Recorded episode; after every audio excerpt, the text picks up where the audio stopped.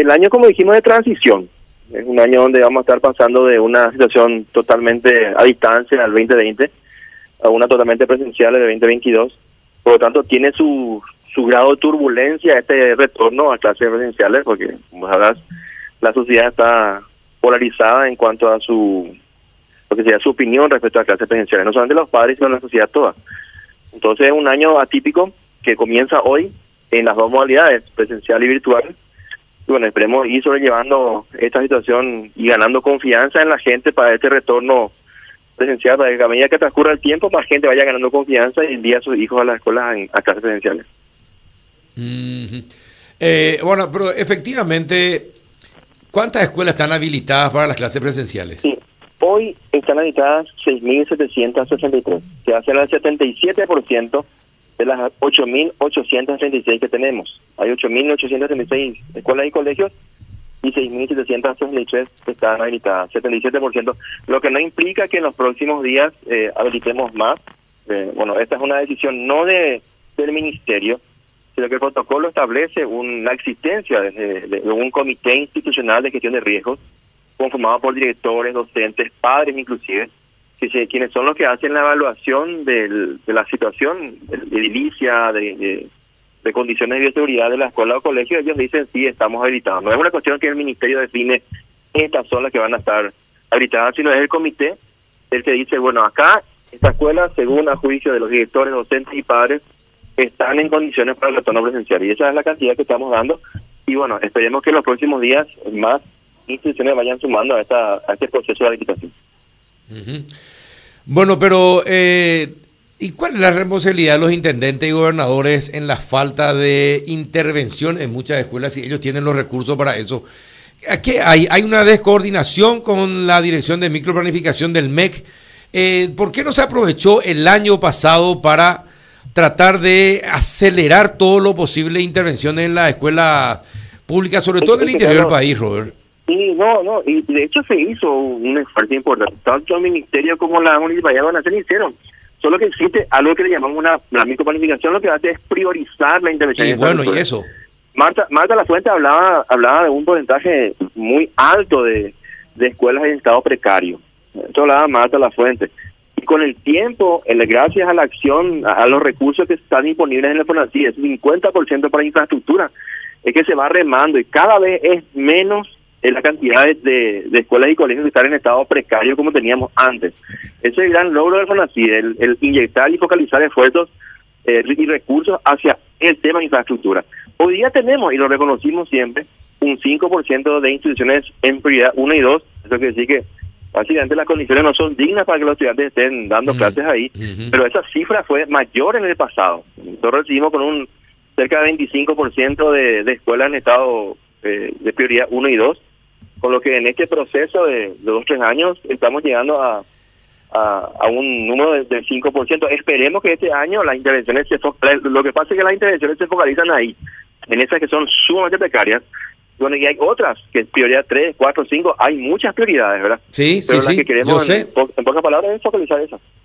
Ahora, y entonces, a ver, si es así, como estás diciendo, viceministro, ¿por qué la gente entonces cree que, la, y por qué los propios maestros señalan que la situación es terrible?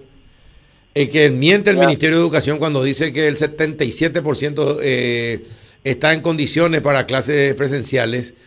Eh, y se hace creer a la gente que falla la comunicación de, de, Hay una falla en todo el sistema de comunicación de Intendencia, Gobernación y el MEC. No, no creo que sea eso, Carlos, no creo que sea eso. Es una cuestión vinculada a, a, a como la somos los seres humanos somos así. De repente aquella persona que, que ha, ha recibido un beneficio en cuanto a infraestructura escolar, no, no, nunca, nunca va a dar este a lo mejor testimonio de, de que efectivamente escuela o su colegio ha sido intervenido. Aquel que, que está en la lista de espera, donde existe que hay escuelas a las que le faltan sillas, por ejemplo, escuelas sí. que le faltan de repente incluso un, un salón más y, y tienen hacinamiento. Esas son las prioridades 3, 4 y 5 más adelante, que, que a medida que vayamos avanzando con la eliminación de prioridad 1 y 2, vamos a estar ajustando eso, esos requerimientos. Uh -huh. Es grande la expectativa. Y, y, y, aquellas personas que están en prioridad 3, 4 o 5, para esas personas, esa es su prioridad. y esa es su única visión, ¿verdad? A lo mejor nosotros, lastimosamente, como como nos, nos toca la, la ingrata decisión de decir, bueno, a vos no te voy a dar ahora, porque tengo otros que están en, una situación mucho mucho más comprometida, ¿verdad? Es como, como un padre que tiene 8.500 hijos y cada quien tiene sus necesidades, pero con los recursos escasos que se tienen, se prioriza aquellos que están realmente en situación más precaria. Ahora, eh, ¿y quién nombra a los directores de las escuelas? Eh, es un proceso concursal, ¿verdad? hay un concurso de, de méritos y que de alguna forma define, hay un, una, una, una especie de condiciones que... ¿Y, quién evalúa? Y, quién hace la evaluación del cumplimiento de, esas normas? El ministerio.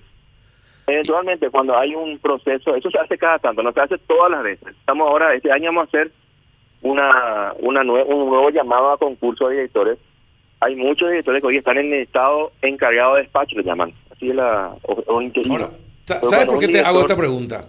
Porque parece que también los directores entraron en modo eh, cuarentena. Parece que entraron en modo cuarentena. No hicieron nada durante un año por sus colegios. Y te voy a dar un caso concreto de República Argentina. Eh, estuvimos hablando dos veces con el director. Dos veces se quejaba de, los baños. Uno veía, eh, miraba las imágenes de lo que era el baño, lo que era el colegio sucio, desarreglado, sin pintura. Y un año de cuarentena tuvo el, eh, director y después se queja, faltando 20 días para el inicio de las clases, empieza a quejarse eh, y muchos directores, muchos directores y sindicalistas que juegan a, a iniciar su carrera política hacen campaña eh, pasando por allí y después levantando, gritando eh, al cielo, que mal que está en la escuela, un desastre, cuando que el director no hizo absolutamente nada. Entonces uno dice, ¿quién es el que le evalúa para que sea director? Porque tuvo un año para hacer lo que quisiera eh, para mejorar, lógicamente, la escuela y no hizo absolutamente nada. Sí, los sistemas de selección son imperfectos. Vos podés tener un ganador de concurso que cumple con todos los requisitos, pero al final en su desempeño lastimosamente deja mucho que desear. Eso ocurre no solamente en, la eh, selección de colegios, en el sector privado también existe. Esa, esa lastimosamente pasa por la cuestión actitudinal, esta cuestión. del, hay directores que tienen que se fueron todo el año hacia su colegio. Se fueron, ¿verdad? Para mantener, eh, por lo menos, airear las aulas. Exacto, y, para mantenerlos limpias, por lo menos. sí. Claro, no, y, eso eso pasa por la actitud del, del, director. Tenés razón, hay hay casos en los cuales lastimosamente no, no, se dio eso. El sistema de selección eh, tendría que a lo mejor tener otros elementos para poder este, evaluar quién realmente merece eh, estar al frente de una institución educativa.